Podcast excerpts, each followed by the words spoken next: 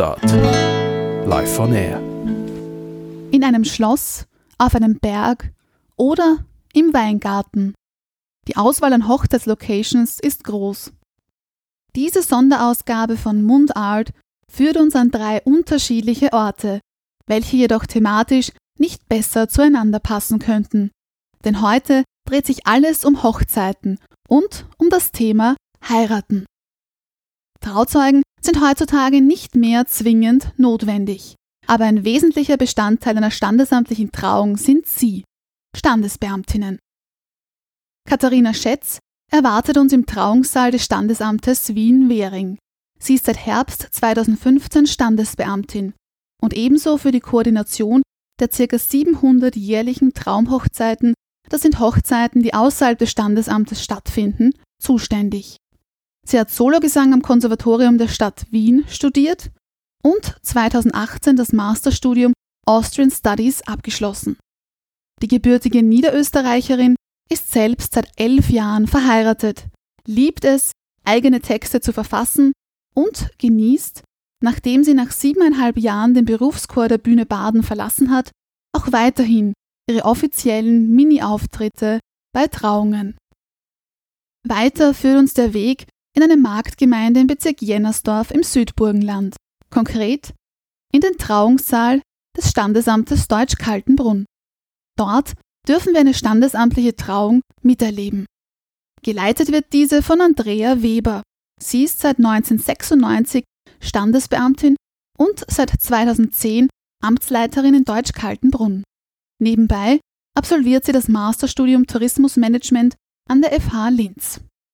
Die gebürtige Deutsch-Kaltenbrunnerin ist selbst seit 21 Jahren verheiratet und schätzt an ihrem Beruf besonders, dass sie unterschiedliche Menschen kennenlernt, begleitet und auch deren Entwicklungen mitverfolgen kann. Geografisch bleiben wir in Deutsch-Kaltenbrunn, reisen aber weiter zum römisch-katholischen Pfarrhof. Seit 2003 ist Viktor Oswald Pfarrmoderator des Seelsorgeraumes Heilige Florian, Rudersdorf, Dobersdorf, Deutsch-Kaltenbrunn mit Rohrbrunn. Er stammt ursprünglich aus Stegersbach und studierte Theologie in Wien und Brixen. Seine Zuständigkeitsbereiche umfassen unter anderem die Leitung und Verwaltung sowie auch pastorale Aufgabenbereiche. Für Viktor Oswald ist der Kontakt und Umgang mit Menschen das Beste an seinem Beruf. Ich unterhalte mich heute mit meinen drei Gästen über mehrsprachige Hochzeiten, das Ja-Sagen, Hochzeitsküsse und darüber, was die Sprechakttheorie mit dem Heiraten zu tun hat. Der 18.08.2018. Ein scheinbar magisches Datum. Viele Brautpaare möchten genau an diesem Tag heiraten. Dieses Hochzeitsdatum beschäftigt sogar aktuell die Medien. Acht Hochzeiten an einem Tag findet man als Schlagzeile in einer Lokalzeitung. Warum ist dieses Datum so anziehend? Einfach aufgrund des Zahlenspiels? Ganz pragmatisch, weil man sich dieses Datum einfach besser merkt? Oder hat ein Hochzeitsdatum doch auch etwas mit dem Brautpaar zu tun? Das Datum des ersten Kennenlernens, des ersten Kusses? Also viele Paare nehmen tatsächlich das Datum, an dem sie sich kennengelernt haben, vor allem wenn es an einem Jahr auf einem Samstag fällt oder an einen Freitag eventuell. Oder manchmal ist es ihnen auch egal und es kann auch ein Montag oder Dienstag sein. Manche nehmen den Geburtstag der Braut oder des Bräutigams, weil das dann tatsächlich leichter zu merken ist. Oder der 18.8. hat halt für viele auch eine so ein bisschen zahlenmystische Bedeutung oder sie wollen einen ganz besonderen Tag und der ergibt sich halt durch dieses. Das hatten wir auch im letzten Jahr, den 7.7., den 1.7., auch der 17.7., obwohl es ein Montag war, war sehr beliebt. Also das haben wir an sich fast jedes Jahr. Aber ist dieses Datum dann eigentlich noch besonders, wenn so viele dieses Datum wollen und sich darum reißen? Für dieses Paar ist es besonders genug, dass sie alles daran setzen, an diesem Tag auch heiraten zu können. So Katharina Schätz, Standesbeamtin aus Wien-Währing. Andrea Weber, Standesbeamtin aus Deutsch-Kaltenbrunn, berichtet Ähnliches. Das Datum, der 18.08.2018, hat schon mit dem Zahlenspiel was zu tun. Viele lassen sich da schon sehr stark davon leiten. Und das merkt man heuer wirklich ganz, ganz stark und das hat man auch am 11.11.2011 gut gemerkt. Viele sagen aber dann auch wieder, dass es ein, Datum sein muss, das was, das was eine Bedeutung für sie hat. Und was ich auch oft gemerkt habe, wenn es eben reinpasst fürs Brautpaar, dann wird jetzt auch oft das Geburtsdatum genommen oder oft der Kennenlerntag und dass man das auch weiterführt. Das ist ihnen auch sehr wichtig. Wie weit im Voraus gilt es, solche besonderen Daten zu reservieren? Wie früh sollte man da dran sein? Also wir haben ein kleines Standesamt, wir sind zu zweit. Also da wäre es überhaupt kein Problem. Da könnte man höchstens mit der Uhrzeit ein Problem haben, dass man da wirklich taktiert und sagt, es muss genau um 11.11 Uhr .11 sein. Dann gibt es ein Problem, aber auch nicht so, weil man hat auch mehrere Locations, wo man das machen könnte, aber ansonsten gibt es kein Problem. Also muss man nicht so viel vorher reservieren. Acht Hochzeiten an einem Tag, ist so etwas möglich?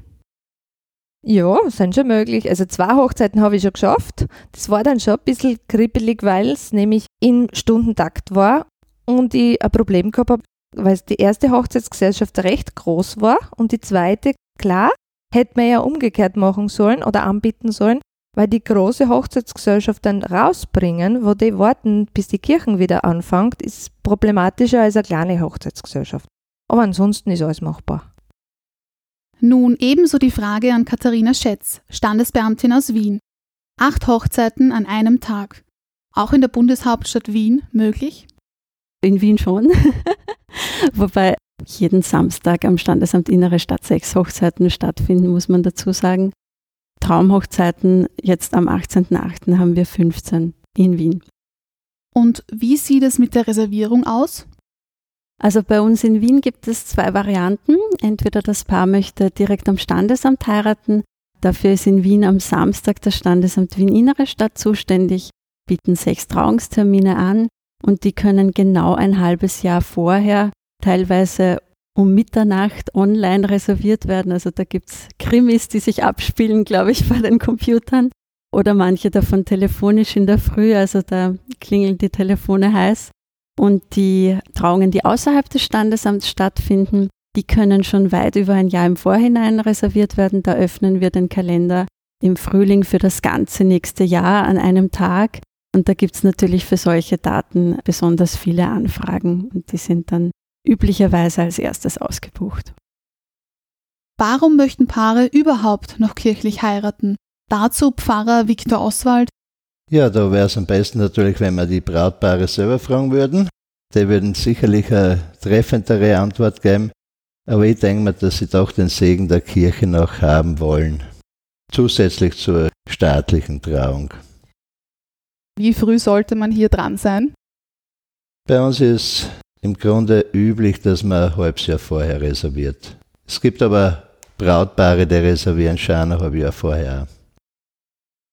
Bleiben wir noch ein wenig bei den Zahlen, Spielen und Zahlen. Heiraten in den letzten Jahren grundsätzlich mehr Paare als in den Jahren davor?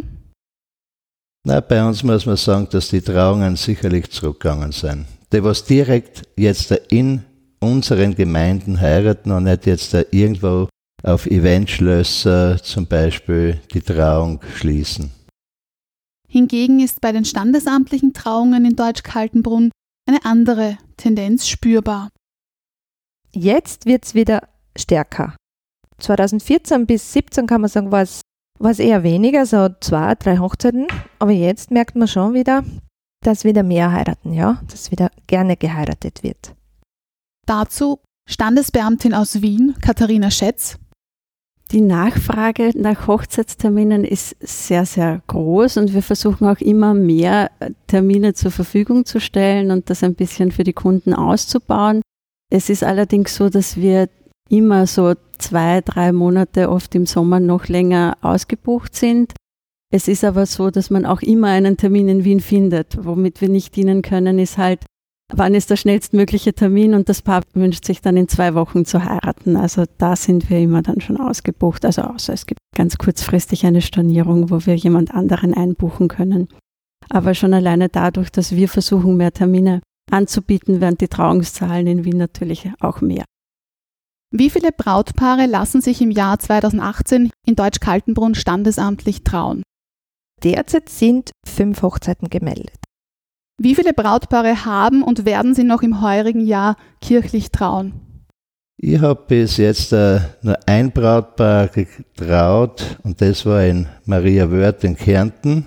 Gehöre nicht zu meinen Pfarren und werde keine mehr heuer schließen bzw. assistieren. So Pfarrer Viktor Oswald. Wenn es um die begehrtesten Hochzeitsmonate geht, dann sind sich die beiden Standesbeamtinnen aus Deutsch-Kaltenbrunn und Wien-Währing einig. Mai ist auch sehr gefragt und ansonsten im Jahr wirklich Juli, August und auch September, ja. Tatsächlich ist es so, dass wir halt im Sommer, das merkt man gerade bei den Außerhaustrauungen, nochmal wesentlich ausgebuchter sind. Dieses Jahr, als die Reservierung begonnen hat für die Außerhaustrauungen, hatte ich den Eindruck, dass noch mehr Paare für Mai und Juni reservieren, also dass die wesentlich beliebter wieder werden. Vielleicht aufgrund der doch sehr heißen Temperaturen in, im Juli und August. September ist dann auch wieder beliebt, beziehungsweise argumentieren viele Paare damit, dass im Juli und August die Familie auch in Urlaub fährt und man hätte doch gern alle beisammen. So Standesbeamtin Katharina Schätz aus Wien-Währing. Und wie sieht das für Sie persönlich aus? Ein Jahr Standesbeamtin, wie viele Hochzeiten zählen Sie hier? Also ich muss ehrlich gestehen, als ich begonnen habe, als Standesbeamtin zu arbeiten und dann tatsächlich auch zu trauen, habe ich am Anfang immer fleißig mitgezählt und ich wollte unbedingt die 100 erreichen und alle haben mich immer gefragt, und wie viele hast du schon verheiratet? Und dann konnte ich immer mit der genauen Zahl aufwarten. Aber ab 100 habe ich dann aufgehört. Aber das hat man schon in den ersten paar Monaten dann zusammen. Das geht recht flott bei uns. Können Sie sich noch an Ihre erste Hochzeit erinnern? An das erste Brautpaar, welches Sie getraut haben? Ehrlich gesagt, ich kann mich nicht meinen. Das war in Pinkerfeld in der Zeit als Kaplan. Da war ziemlich alles hektisch. Ich kann mich an, weder an die erste Taufe, aber an was ich mich erinnern kann, das ist das erste Begräbnis, weil das war ein Tag nach der aber an das erste Brautpaar kann ich mich absolut nicht mehr erinnern. Der Standesbeamtin Andrea Weber ist vor allem der Bräutigam in Erinnerung geblieben. Weil der Bräutigam, der war so nervös, der hat beim Ja-Wort keine Stimme gehabt. Und das war so witzig und er ist wirklich so ein Großball. Das darf ich sagen, weil das, das weiß er selbst auch. Und der war so nervös und jedes Mal, wenn wir uns sehen und lachen wir drüber. Das war echt lustig. Und wie haben Sie sich dabei gefühlt? Das Witzige war, ich habe angefangen und habe mir vorgenommen, ich muss jede Trauung, die ich selbst halte, auf Video aufnehmen und mich dann kritisieren, beobachten. Und das war das Schlimme. Weil jetzt ist im Kammerl nebenan, da haben wir ein altes Standesamt gehabt, wo wir auch Wahllokal gehabt haben. Und in der Wahlzelle drinnen ist ein Verwandter von mir mit der Kamera gestanden. Und das war für mich mehr Nervosität, als wie das Ganze drumherum. Würde ich heute nicht mehr, mehr machen.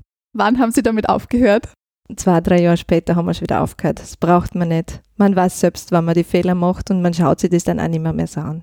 Und auch Katharina Schätz, Standesbeamtin aus Wien-Währing, erinnert sich zurück. Es war ein wunder, wunderschönes Gefühl, muss ich sagen. Und es war ein Touristenpaar, also die sind extra hierher nach Wien gekommen, nur für die Hochzeit. Die haben noch nie hier gewohnt. Auch davon haben wir viele in Wien, was ich sehr, sehr schön finde. Und meine Chefin hat mir die Möglichkeit gegeben, gleich die erste Hochzeit mit Ansprache zu machen. Und dafür bin ich ihr noch immer sehr dankbar.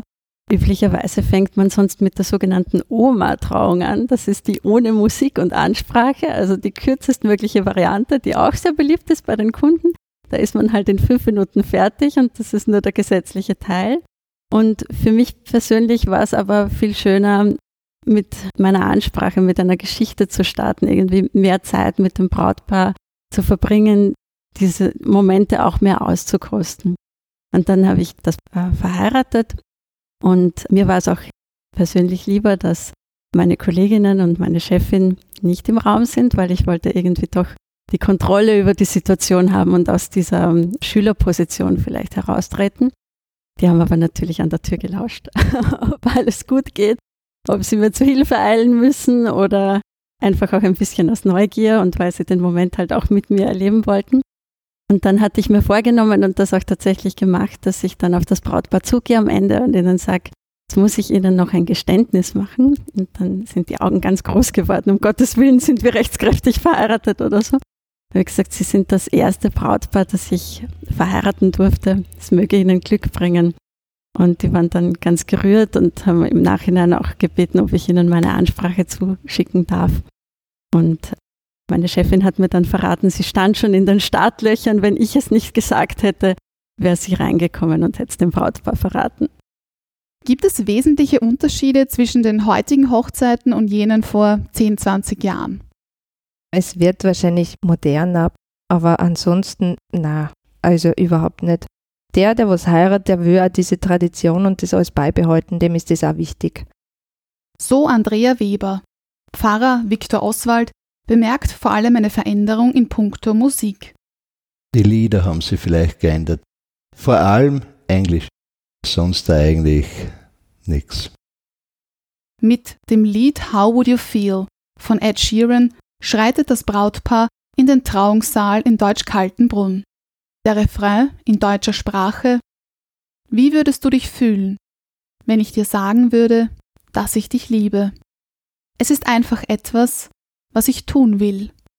Ich werde mir die Zeit nehmen, um mein Leben damit zu verbringen, mich immer mehr in dich zu verlieben. Also sag mir, dass auch du mich liebst. Voller Spannung erwartet, wahrscheinlich auf vielfachen Wunsch und doch aus eigenem Willen. Hast's für euch zwei heute? Ja. Ja. Welch kleines Wort für so eine große Sache. Liebes Brautpaar, liebe Trauzeugen, liebe Eltern, ich darf euch heute recht herzlich hier am Standesamt Deutsch-Koldenbrunn zur Trauung von Laura und Dominik begrüßen. Liebe Laura, lieber Dominik, aus ist mit der Probezeit.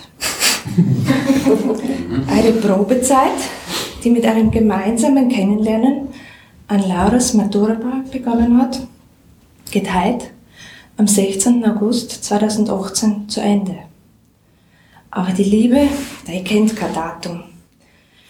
Die Liebe fängt an mit dem Kribbeln im Bauch und geht dann weiter mit dem Grinsen im Gesicht. Dann weiß man, es ist wirklich Liebe da. Und heute wird sozusagen alles dann in die öffentlich-rechtliche Bahn geleitet. Und in wenigen Minuten wird aus euch beiden rechtmäßiges Ehepaar. Und wir alle können zeigen, eure Liebe sein. Wie bereiten Sie sich persönlich auf eine Trauung vor? Wie viele Treffen gibt es da mit dem Brautpaar? Wie kann man sich dieses gemeinsame Planen und Vorbereiten vorstellen? Also da muss man auch unterscheiden zwischen der Trauung, die hier am Amt stattfindet oder bei den vielen Locations, die wir hier in Wien haben, wo wir auch hinfahren. Für die Hochzeit am Amt ist es uns leider nicht möglich, das Brautpaar näher kennenzulernen. Manchmal ist es so, dass man sich kennenlernt bei der Ermittlung der Ehefähigkeit, weil man die Dokumentenprüfung macht und das Brautpaar am Ende sagt, ah, es wäre so schön, wenn Sie mich verheiraten könnten. Wenn so ein Wunsch geäußert wird, versuchen wir das möglich zu machen. Das heißt aber nicht, dass man sich dann näher kennenlernt. Das Brautpaar hat nur einfach ein gutes Gefühl, wenn es einen sieht am Tag der Hochzeit und so, huh, alles in Ordnung, nette Frau da vorne. Und ich habe jetzt mal für mich recherchiert. Ich habe vor elf Jahren in einer kleineren Stadt geheiratet und wir waren so die 27. Trauung dieses Jahres, Anfang August. Und hier in Wien haben wir halt 27 Trauungen auf jedem einzelnen Standesamt sicher schon im Jänner erreicht. Also wenn wir da für jedes Brautpaar uns die Zeit nehmen würden, das kennenzulernen, dann könnten wir keine Geburten mehr beurkunden. Und für die Hochzeit außerhalb des Standesamts ist es so, da hat jeder von uns nicht so viele Paare zu betreuen. Die laden wir dann tatsächlich zu einem Vorgespräch ein und befragen sie über ihre persönliche Geschichte und was ihnen besonders wichtig ist, was sie in ihrer Trauungsansprache verpackt haben möchten. Erzählt Katharina Schätz, Standesbeamtin aus Wien-Währing. Und wie läuft dies im Südburgenland ab? Bei kirchlichen Trauungen Pfarrer Viktor Oswald? Das ist ganz unterschiedlich. Meistens sind es drei Treffen. Wir haben schon gehabt damit ein Treffen, nur das ist ganz verschieden. Dieses Brautpaar jetzt der auswärts ist oder ob das ein Brautpaar ist, wo ihr das Trauungsprotokoll machen muss, das ist ganz verschieden vom verwaltungstechnischen Ablauf auch. Und bei standesamtlichen Trauungen, Andrea Weber?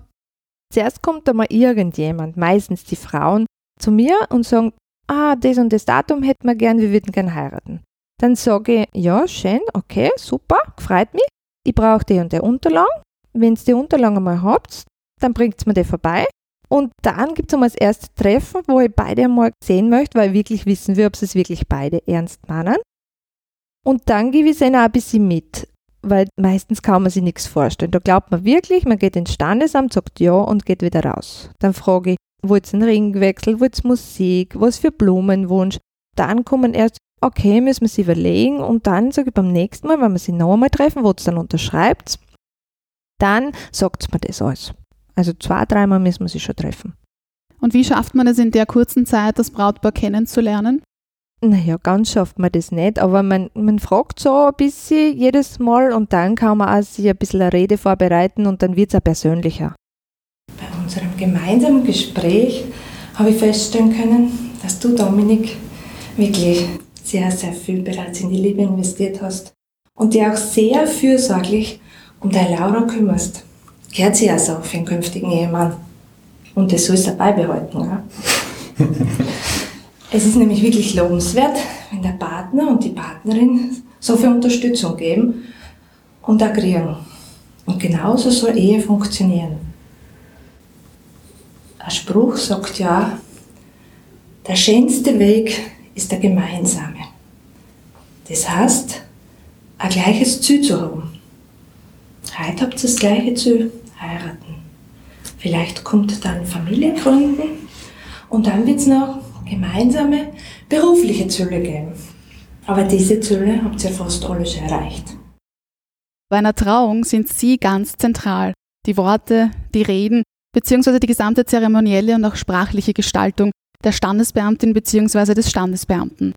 Wie entstehen solche Texte? Bei Andrea Weber aus Deutsch Kaltenbrunn entstehen sie vor allem nachts.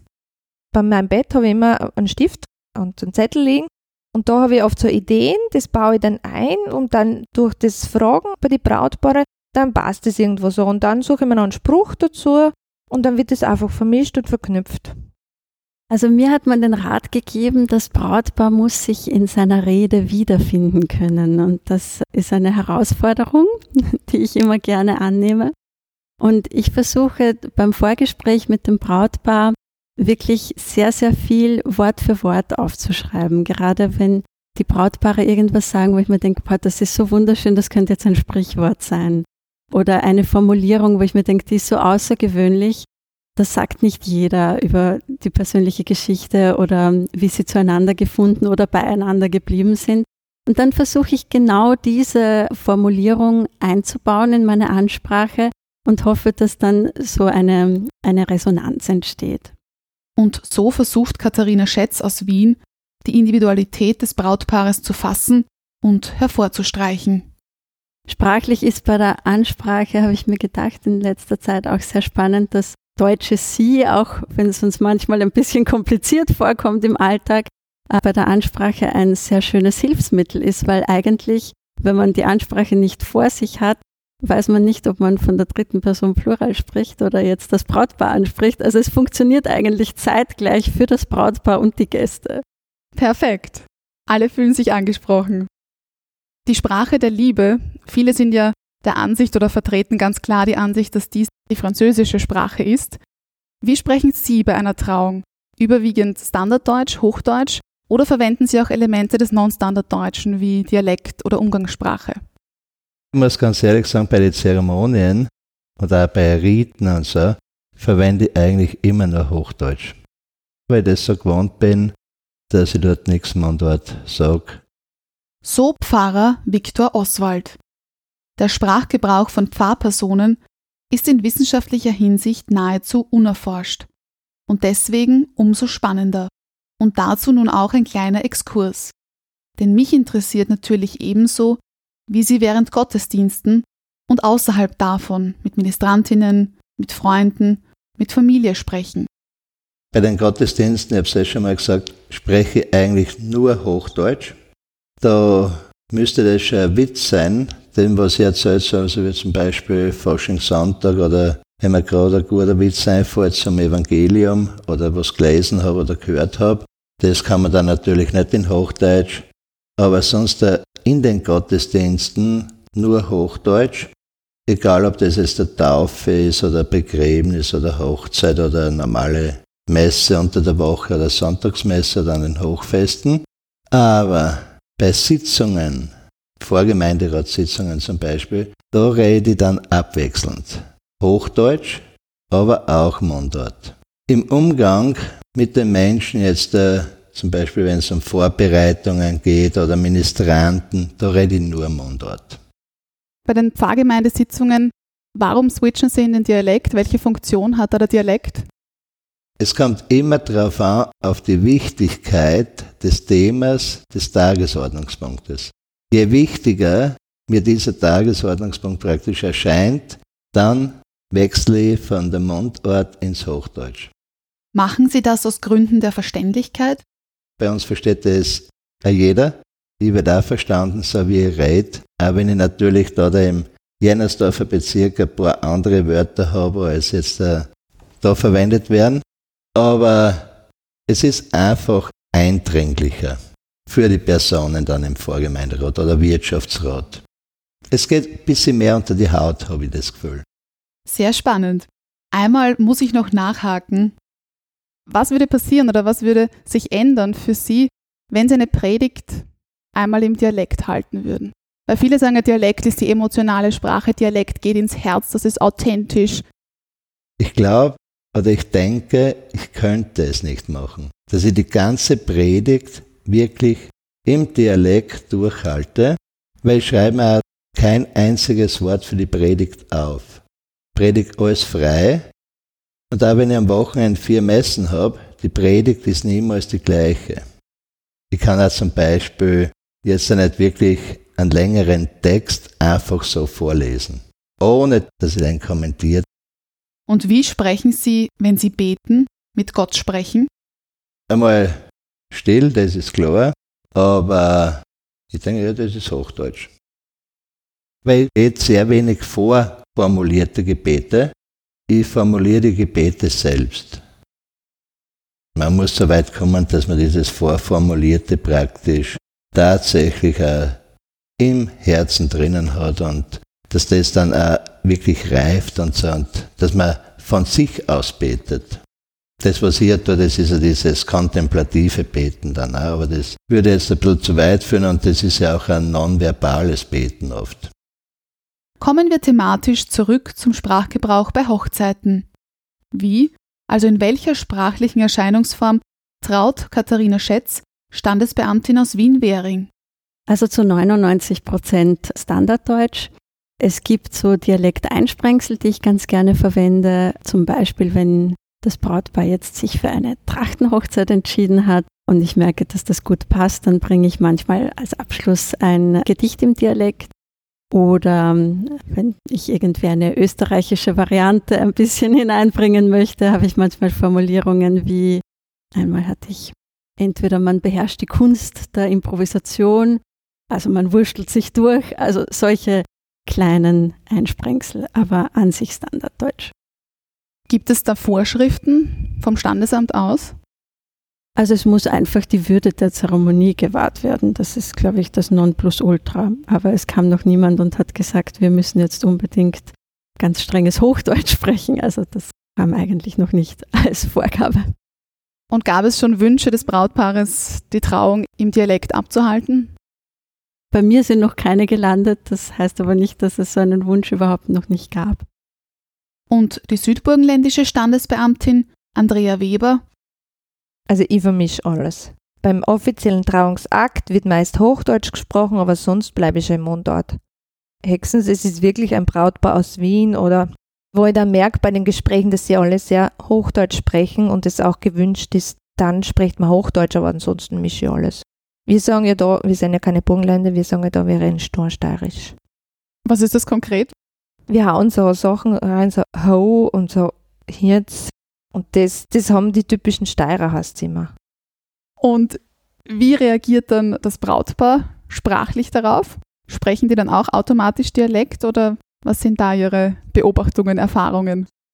Schon, sie tun sie dann leichter. Aber meistens sind sie froh, wenn sie nur das Ja-Wort sagen müssen. Und dann ist nicht so ein großes Problem.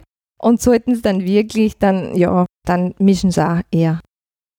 Und mit der Heiratsurkunde, die was gleich dann ausstellen darf, kriegt aber noch kein fertiges Produkt für eine gut funktionierende Ehe. Leider, das kann ich euch nicht mitgeben. Da müsst ihr wieder hart dran arbeiten. Beide. Ihr müsst euch ein Zusammenleben und eure Schritte immer gemeinsam anpassen. Gemeinsam auf euren Lebensweg. Gleicher Schritt heißt nämlich nicht immer gleiches Tempo, sondern es kommt auf die Größe der Schritte drauf an.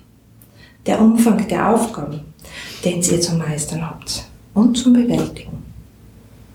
Ihr könnt euch da auch ein Beispiel an die Bergsteiger nehmen. Aber was sage ich euch? Bergsteiger, Wanderer, ihr habt uns ja was zum Erzählen. Ihr habt ja beide schon Jakobsweg bewältigt. Zwar nicht gemeinsam, aber einmal 2012 und einmal 2017. Und ihr habt jetzt ein gemeinsames Erlebnis gehabt und könnt gemeinsam davon berichten und könnt sicher davon zehren und eure gemeinsamen Erinnerungen einbringen. Weil mit dem Bergsteig ist sicher gleich wie beim Jakobsweg. Man braucht beide Hände, um weiterzukommen und zügig weiterzukommen. Jeder, der muss auch in der Lage sein, den Weg allein zu gehen. Das habt ihr geschafft. Und jeder, der kann sein eigenes Tempo vorgeben. Denn wenn er das nicht tut, dann kann er den Weg dann nicht und das Leben nicht genießen. Und es wird auch Schritte geben, wo du warten müsst. Wo man allein chancenlos ist. Wo man sich wieder auf den Partner, auf die Partnerin verlassen muss. Wo man Hilfe braucht. Wo man Rot braucht, um wieder weiterzukommen. Und es wird auch Stunden geben, wo man verweilen muss. Wo man einen Augenblick genießen soll. Die Situation genießen soll. Und dann, was macht's dann? Dann nehmt sich bitte an der Hand, so wie jetzt bitte. Holt euch ganz, ganz fest. Dann sollt ihr euch umarmen. Das Ganze rundherum vergessen können. Weil dann, dann gibt es keine Worte. Dann heißt es nur genießen. Genau diese lebenslang werden kommen in eurem Leben. Dann denkt bitte an mich zurück. Mal müsst ihr lagen, mal müsst ihr euch aufeinander verlassen können. Und dann sollt ihr euch auch wieder umarmen und an die Hände nehmen. Und wenn es um die zeremonielle Gestaltung der Trauung geht, um die Wünsche, Vorstellungen des Brautpaares, gibt es diesbezüglich charakteristische Merkmale, je nachdem, ob das Brautpaar 28 Jahre oder 48 Jahre alt ist. Ältere Brautpaare habe ich noch nie gehabt, aber nächstes Jahr so ein Brautpaar, der was knappe 50 sein. Aber die anderen waren alle jünger. Aber die Vorstellungen, was oft dann mitgenommen werden zur Besprechung, sind bei uns eigentlich nicht jetzt wirklich spektakulär oder sonst irgendetwas, dass man sagen müsste jetzt, äh, na, das ist absolut unmöglich. Man kann nicht sagen, jüngere Leute möchten eher mehr Action. Eigentlich genau im Gegenteil. Das sei mit dem Ablauf, was da der irgendwie auch vorgegeben ist, weil wenn man sich anschaut, die ganzen Zeremonien für der Kirche, ist ja das meiste im Grunde vorgegeben. Auch das Ehegelübde, was es sich gegenseitig dann praktisch diese Ehe versprechen, Ehe schließen, ist ja alles vorgegeben, außer dann natürlich, wenn das wer haben möchte, dann in persönlichen Worten, wenn das dann auch gefasst wird, das ist dann was anderes, aber normalerweise nicht jetzt, liebe Laura, lieber Dominik, habt ihr euch zwar ganz persönlich noch was zum Sagen. Bitteschön. Ähnlich wie Pfarrer Viktor Oswald stellt dies auch Andrea Weber fest. Meistens sind die Jungen, vor allem die Männer dann von den Bärchen, die sagen, schnell soll es gehen, vorbei soll es sein. Und die älteren Herrschaften, die sind dann schon, die lassen sich dann doch gern beraten, was so ursprünglich früher gemacht wird, was so Tradition ist oder wo ich schon Erfahrung habe. Und dann sage ich, ja, das ist nicht schlecht, ja, das hätte ich auch gern. Oder dann sage ich, lasst es ein bisschen sacken. Wenn wir sich das nächste Mal treffen, dann sagt es mir, was jetzt wollt. Und die gehen dann schon drauf ein und die wollen das dann schon besser ausgeschmückt haben oder dass ein bisschen einen Rahmen hat. Aber die Jüngeren sind dann, na, vorbei soll es sein, aus. Und das macht es nämlich aus für euch zwei. Es ist wirklich so. Und ich sage es euch jetzt ehrlich, bis jetzt hat das noch nie jemand gemacht. Gell? Also da kann man wirklich stolz sein. Das können wir jetzt wirklich auch so sagen, dass das wirklich wichtig ist, dass man sich das noch sagen kann gemeinsam. Und dann, glaube ich, können wir den offiziellen Teil überleiten. Haben Sie schon Außergewöhnliches, Kurioses bei einer standesamtlichen Trauung erlebt? So wie in den Filmen Hochzeitscrasher oder eine Liebeserklärung der ganz besonderen Art, als Gedicht, als Lied oder vielleicht sogar als Rap? Jede Trauung hat etwas Außergewöhnliches, irgendwie etwas Magisches. Ich merke das auch, wenn man einfach nur hier in den Trauungssaal geht und sich vorher über irgendeinen Fall den Kopf zerbrochen hat oder irgendwas los war. Man geht hier durch den Vorhang durch und man ist wie in einer anderen Welt. Und jedes Brautpaar hat sich was Spezielles vorgestellt für seine Hochzeit. Viele haben sich was ganz Besonderes für den Partner, für die Partnerin überlegt. Die Hochzeit oft schon ein bis zwei Jahre vorher minutiös durchgeplant und dann ist doch alles anders. Aber das Repertoire, aus dem die Paare schöpfen, ist halt doch auch irgendwie ein, ein begrenztes. Jede Trauung ist nichtsdestotrotz ganz individuell, aber man kann dem Partner oder Partnerin was vorsingen, man kann sich gegenseitig Trauungsgelübde quasi versprechen, man kann Überraschungsgäste einladen, die ein Ständchen singen, man kann das mit einer Hochzeitskerze irgendwie inniger gestalten oder Sandschütten ist so ein Trend, der aus Amerika kommt, so von Strandhochzeiten. Aber was halt dann zu einer Trauungszeremonie passt, das ist halt auch ein, ein begrenztes Repertoire. Erzählt Katharina Schätz aus Wien. Standesbeamtin Andrea Weber denkt dabei sofort an einen Vierbeiner. Das Witzigste bisher war, als der Hund die Ringe gebracht hat und auch beim Jawort gebellt hat. Ja, das habe ich so gehabt. Das war wirklich ganz was Witziges und was anderes, was man auch nicht erwartet hätte. War das ein großer Hund, ein kleiner Hund? Es war kein Schäferhund, aber so in der Größe. Dunkler Hund war es, ich sehe ihn aber heute noch. Eine rote Masche hat er um den Hals gehabt. Süß. Da braucht man dann keine Worte. Na, das stimmt, genau. Und Kurioses bei kirchlichen Trauungen in Deutsch-Kaltenbrunn? Dazu Pfarrer Viktor Oswald. Nein, ich muss ganz ehrlich sagen, eigentlich nicht. Da sind bei uns die Brautpaare schon ein bisschen konservativ, muss ich sagen. Und deswegen bitte ich euch jetzt da alle, liebes Brautpaar, liebe Trauzeugen, dass ihr euch von den Plätzen hebt. Von euch beiden wurde der Spruch Drum prüfe, wer sich ewig bindet, sehr, sehr ernst genommen. Ihr habt euch wirklich gut geprüft. Und ich glaube, und ich glaube, jetzt haben wir es alle gehört, auch die Hochzeitsgäste, dass wir jetzt dieser Eheschließung getrost zustimmen können. Und deswegen kommen wir jetzt einfach zum Eheversprechen. Alles ist bereit für den großen Tag, für die standesamtliche Trauung. Wenn jemand der Anwesenden etwas gegen diese Verbindung einzuwenden hat, möge er jetzt sprechen oder auf ewig schweigen. Diese Floskel kennt man aus unzähligen Hollywood-Filmen. Im echten Leben, bei einer echten Hochzeit, passiert das kaum. Warum eigentlich? Bei den ganzen Kursen hat man gelernt, dass man das wirklich nicht einbauen soll, weil oft ist Alkohol im Spiel und dann wird es schon gern verwendet und da kommen schon oft Worte noch vor, auch zu der Standesbeamtin, die man besser nicht hören sollte. Und da ist so eine Floskel wirklich nicht passend. Eine spezielle Anfrage hat Andrea Weber aus Deutsch-Kaltenbrunn in Erinnerung. Bei einer Trauung war der Wunsch, dass sie die Formulierung, also die Frage so stellen soll, dass mit Nein geantwortet werden würde. Und dann habe ich gesagt, das mache ich nicht, ganz bestimmt nicht. Weil das wird so einen Aufruhr beim Publikum geben, die würden das überhaupt nicht verstehen. Und das hat auch gar nicht die Bedeutung dann von der Trauung mehr. Standesbeamtin Katharina Schätz dazu das ist eine gute Frage. Ich meine, einerseits liegt es auch daran, dass ich diese Frage nicht stelle oder wir sie gemäß des österreichischen Rechts nicht stellen.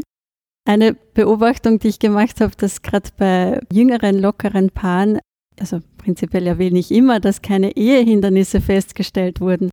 Und äh, es passiert mir nicht einmal, dass dann die Gesellschaft beginnt zu lachen, weil das einfach so automatisch angenommen wird, na, es kann gar keine Hindernisse geben gegen diese Trauung. Trauung heißt trau dich. Trau dich, mit deinem Partner, mit einer Partnerin zu planen. Trau dich, mit ihm, mit ihr zu leben. Traut euch, miteinander alt zu werden. Und weil ihr euch das wirklich zutraut, stelle ich jetzt die Frage aller Fragen, die ihr euch zwar schon im Innersten sicher längst beantwortet habt. Dominik, ich frage dich vor deinem Trauzeugen und vor allen anwesenden Hochzeitsgästen. Willst du aus eigenem und freiem Willen die Ehe mit Laura eingehen, so antworte bitte mit Ja. Ja. Ebenso frage ich die Laura vor deiner Trauzeugin und vor allen anwesenden Hochzeitsgästen. Willst auch du aus eigenem und freiem Willen die Ehe mit Dominik eingehen, so antworte bitte mit Ja. Ja. Empfindungen verbinden, nicht Worte. Das Wort, das kann nur Vermittler dieser Empfindungen sein. Aufgrund eures soeben abgegebenen Eheversprechens seid ihr von nun an rechtmäßig verbundene Eheland. Und als sichtbares äußeres Zeichen eurer Verbundenheit bitte ich euch nun den Ringwechsel vorzunehmen. Gut, dass er passt. Bleiben wir bei unserer fiktiven Hochzeitsvorstellung. Das Paar wird getraut, niemand der Anwesenden hat etwas dagegen einzuwenden und es folgt sozusagen der Höhepunkt der Trauung. Die offizielle Eheschließung, das zueinander Ja sagen. Ein klares Ja. Kein Ja-Ja, kein Na-Ja. Wie viel Spielraum gibt es tatsächlich beim Ja sagen? Also ein klares Ja ist schon angebracht, gerade in diesem Moment. Und das wissen die Paare auch und spüren es. Also man kann sie auch darauf vorbereiten, wenn man eben ein Vorgespräch mit ihnen hat, so bitte keine Scherze in diesem Augenblick. Das ist einfach zu wichtig. In dieser Hinsicht gibt es für die Standesbeamtinnen Katharina Schätz und Andrea Weber keine Kompromisse. Einmal darf man nachfragen. Und dann ist vorbei. Also da bin ich sehr hart. Das sage ich ja meistens bei den Gesprächen.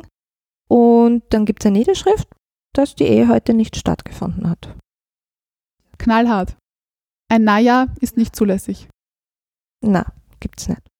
Ich sage auch immer, also die Eheschließung ist wirklich kein Kinderspiel und es ist ja kein Gaude und der Alkohol kann fließen, aber erst im Anschluss, weil das ist wirklich ein offizieller Akt. Braut und Bräutigam äußern nun ein klares Ja, ja, ich will. Die Ringe werden übergeben und nun kommt der Moment, auf den die Anwesenden gewartet haben. Der Kuss. Manche meinen sogar, dass das Schönste sogar die drei Sekunden sind, die man erlebt, bevor der Kuss stattfindet. Aber wie kommt es nun zu dem Kuss? Manchmal passiert es einfach. Aber häufiger folgen Formulierungen, Anleitungen wie Sie dürfen die Braut oder Sie dürfen sich nun küssen. So, jetzt hätten wir es fast geschafft, oder? Was fehlt denn noch? Die Unterschrift. Nein, das ist gar nicht so wichtig. Kuss.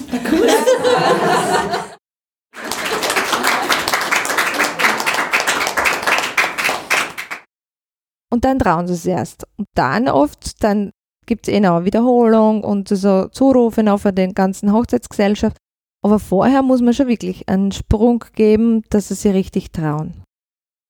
So Standesbeamtin Andrea Weber aus Deutsch-Kaltenbrunn. Wie verhilft Katharina Schätz, Standesbeamtin aus Wien-Währing, dem Brautpaar zum Kuss? Manche sind eh gar nicht zu bremsen. Die wurden gerade für verheiratet erklärt und liegen sich in den Armen und andere schauen mich dann ganz groß an, was kommt jetzt zuerst, der Ring, der Kuss?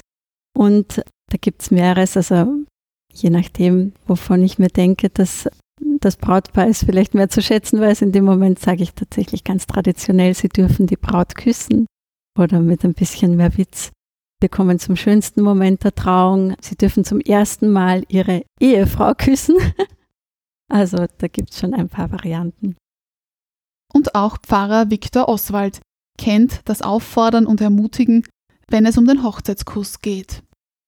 Es war gar nie gewünscht, am Anfang oder in den ersten Jahren als Priester dass sie als Brautpaar dann wirklich küsst. Das ist gar nicht vorkommen. Und dann später hat sie das irgendwie so eingebürgert, dass dann bei der Vorbereitung schon gefragt haben wegen diesen Brautkuss oder Brautleutekurs, egal wie man das dann nennt. Und die, was gefragt haben, die haben es eh gewusst, dass er dann kommt nach der eigentlichen Trauung. Dort war dann die Ehe praktisch geschlossen war. Oder sonst muss man halt dann irgendwas sagen, so wie zum Beispiel jetzt äh, am letzten Samstag hat der Beistand gemeint, ist auf Ferie gekommen zu mir, äh, wann ist eigentlich der Brautkuss? Dann habe ich gesagt, ja dann, wenn ich es dann sage, wenn sie es so nicht wissen. Es ist so. Und dann habe ich einfach gesagt, aber das habe ich dann in Deutsch gesagt, weil das Brautpaar eh Deutsch verstanden, dass jetzt da praktisch das Moment da ist, wo der Kuss halt gewechselt wird oder so irgendwie halt.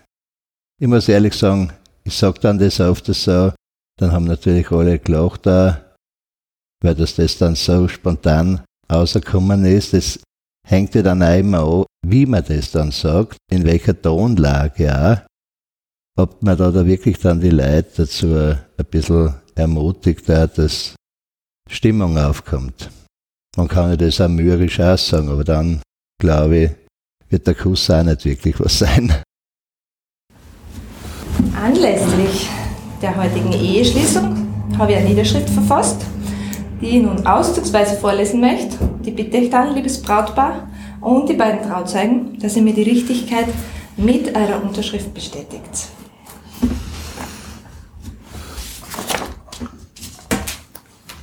Kaltenbrunn, den 16. August 2018.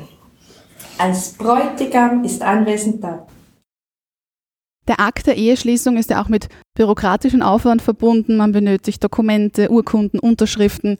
Wer ist hier für die Übersetzung fremdsprachiger Dokumente, Urkunden zuständig? Ein gerichtlich beeideter Übersetzer oder eine gerichtlich beeidete Übersetzerin. Also alles, was nicht auf Deutsch oder in internationaler Form vorliegt, muss uns im Original mit der Übersetzung vorgelegt werden. Dies gilt nicht nur in Wien, sondern auch in Deutsch-Kaltenbrunn. Das muss ein befugter Dolmetscher machen oder eben die Botschaft. Und dann gibt es ja auch die Apostillen. Es ist, jedes Land ist ja anders befugt. Das muss man dann schon kontrollieren lassen und wir selbst, damit wir wirklich die Sicherheit haben, schicken das dann alles ans Land, ans Land Burgenland eben, dass die uns noch einen Blick drauf werfen, ob da wirklich alles dann passt. Angenommen, ein Brautpaar ist mehrsprachig und möchte in Wien, sagen wir mal, zweisprachig heiraten, zum Beispiel Deutsch und Englisch. Ist das grundsätzlich möglich? Ist möglich. Es kommt immer darauf an, wer das Englisch gern hätte oder auch tatsächlich braucht.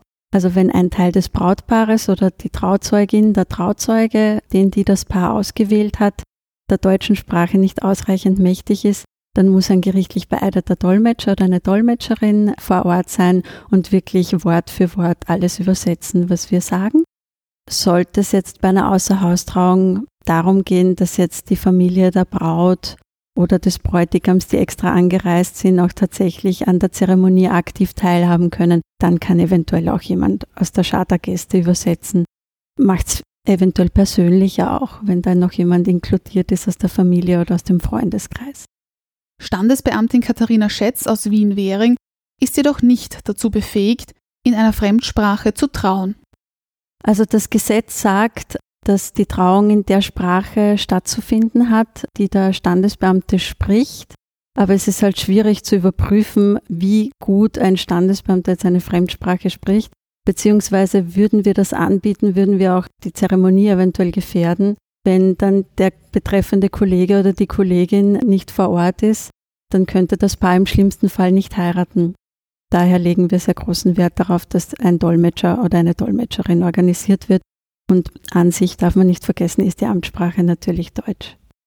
In Deutsch-Kaltenbrunn hingegen ist dies möglich. Da hat man aber dann schon ein bisschen so Standardvorlagen auch. Und ich meine, da geht man schon auf die deutsche Sprache mehr ein und wird das halt schon ein bisschen mehr bevorzugt. Und ist es dann gewünscht, dass das wirklich nur in Englisch gesprochen wird, dann nehme ich mir aber schon meistens noch wen zur Hilfe, der was mir das dann noch kontrolliert und dass ich dann wirklich perfekt dann damit ankomme auch. Und in welchen Sprachen ist dies noch möglich? Also ich würde es nur in Englisch machen. Und wie ist das für Sie persönlich? Verändert die Änderung der Sprache auch etwas? Sind Sie dann irgendwie anders emotional beteiligt als in Ihrer Muttersprache, als im Deutschen? Ja, schon.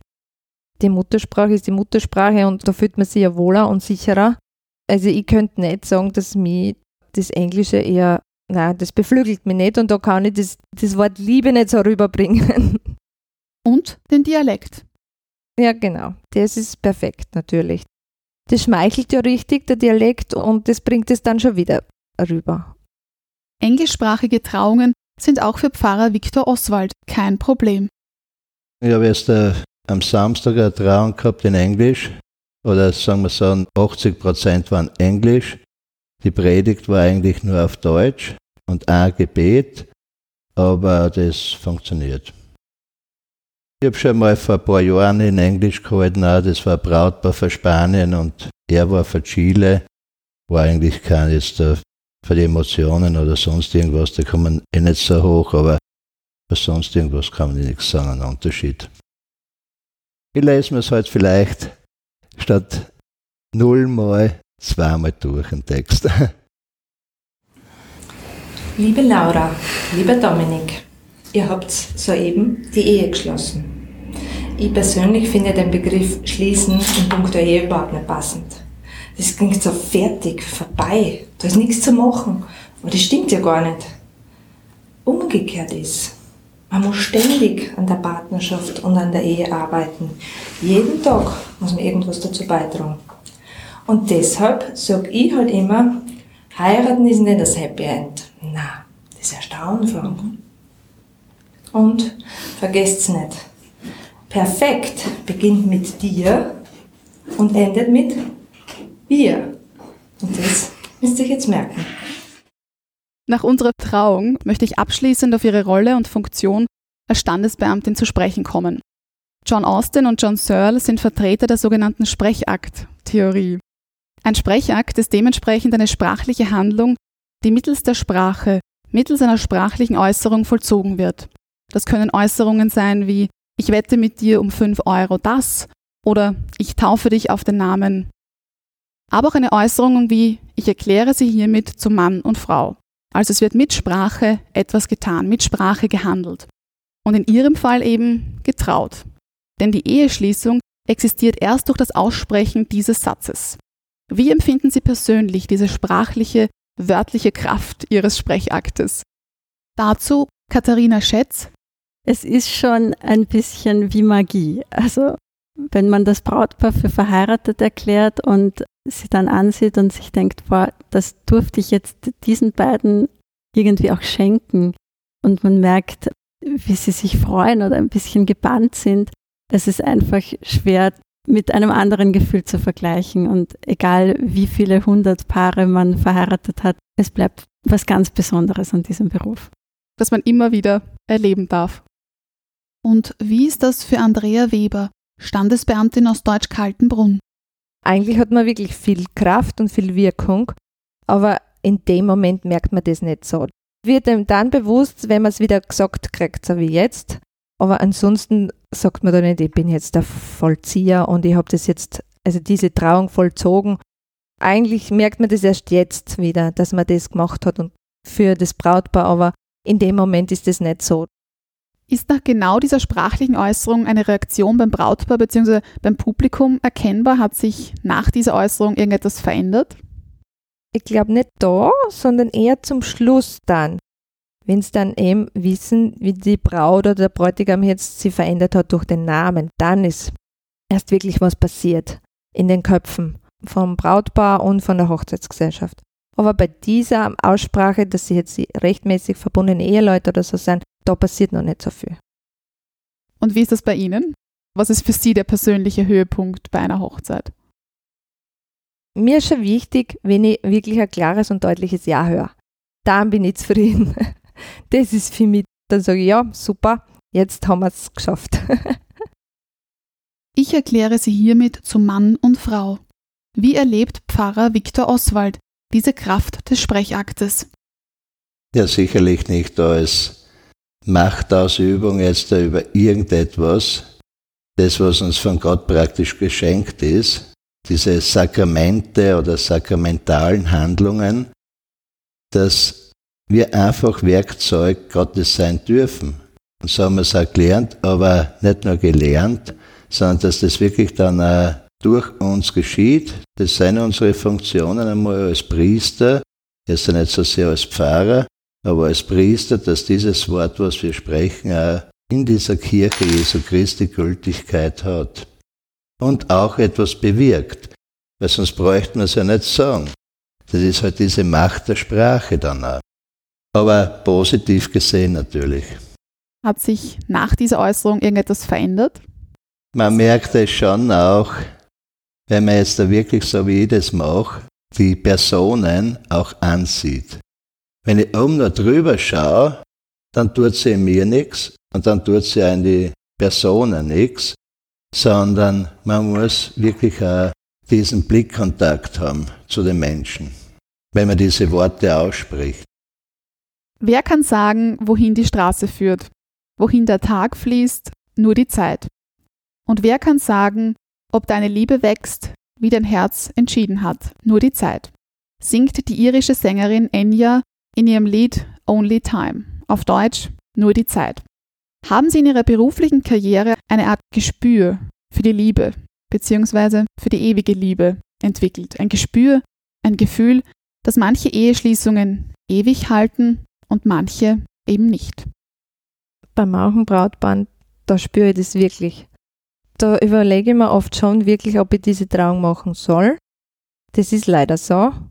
Und bei manchen, da hat man eben das Gespür, da sagt man, das passt. Wie können Sie das beschreiben?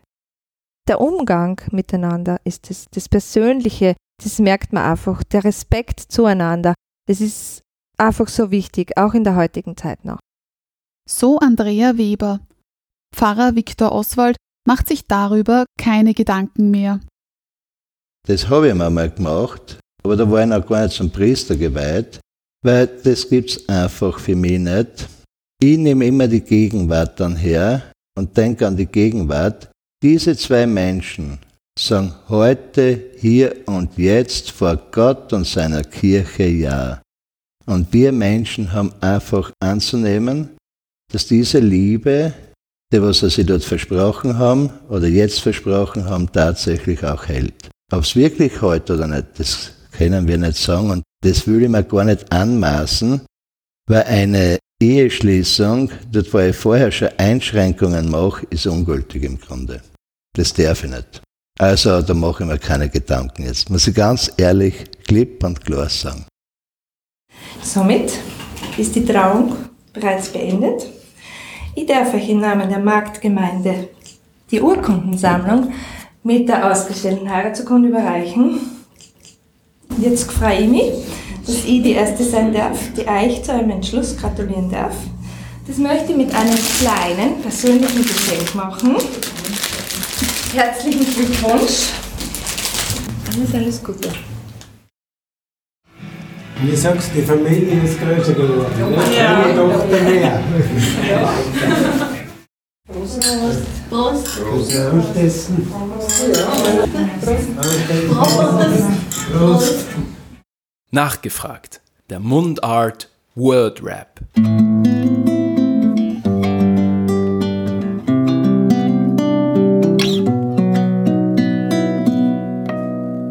Mit Standesbeamtin Katharina Schätz. Mein Naturell als Naturphänomen. Ein langer, ruhiger Fluss. Sich trauen bedeutet für mich, Mutig sein und genau zu wissen, was man tut. Meine Großmutter hat immer gesagt, Zieh dir ein Unterhemd an. das jüngste Paar, das ich bisher getraut habe, Mit Zustimmung des Gerichts 17. diese Personen würde ich gerne trauen. Die, die sich vielleicht noch nicht trauen. Wenn das Glück ein Ort wäre, Dann ist es sehr hoch oben. ja, ich will demnächst. An meine Grenzen gehen. Und eine Frage von dem Illustrator Lenz. Er war Gast der vorigen Episode des Podcasts Mundart. Mein Lieblingscomic. Das sind die kleinen süßen Comics von Liebe ist. weil die lassen sich sehr, sehr schön am Ende einer Trauungsansprache einbauen. Da kann ich mein persönliches Best-of bringen und ein paar Sachen aus der Geschichte des Brautpaares direkt nochmal einbauen. Meine Frage an den nächsten bzw. die nächste Gesprächspartnerin des Podcasts Mundart. Ehe bedeutet für mich Nachgefragt. Der Mundart Word Rap.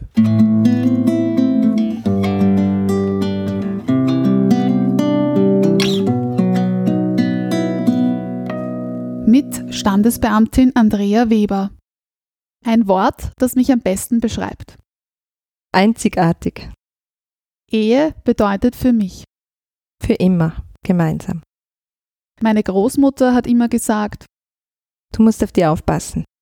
das älteste Paar, das ich bisher getraut habe, Ja, er ist leider vor kurzem verstorben und er war 79.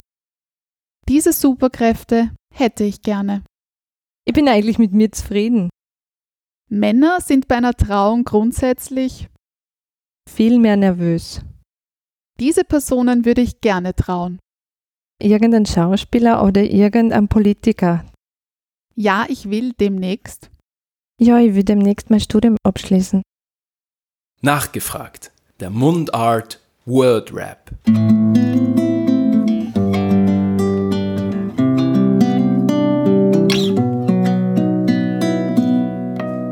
Mit Pfarrer Viktor Oswald. Meine Lieblingsstelle in der Bibel. Nein, da habe ich viel zu viel. Eine Empfehlung. Die Bergpredigt Mein unerfüllter Jugendtraum. haben sie alle erfüllt. Das älteste Paar, das ich bisher getraut habe. Es war schon in Pension und knapp bei 65. Barmherzigkeit ist für mich. Gelebte Liebe. Frauen sind bei einer Trauung grundsätzlich Mehr von Emotionen geprägt. Kirche und Politik. Gehören unbedingt zusammen. Diese Personen würde ich gerne trauen. Na, mir ist es gleich, wer kommt. Wir sind alle gleich wichtig. Ich mache auch keinen Unterschied da. Oder? Der am meisten gehörte Satz eines Pfarrers. Wann sind die nächsten Messen? Und meine Frage an den nächsten bzw. die nächste Gesprächspartnerin des Podcasts Mundart. Ob sein Leben gelingt.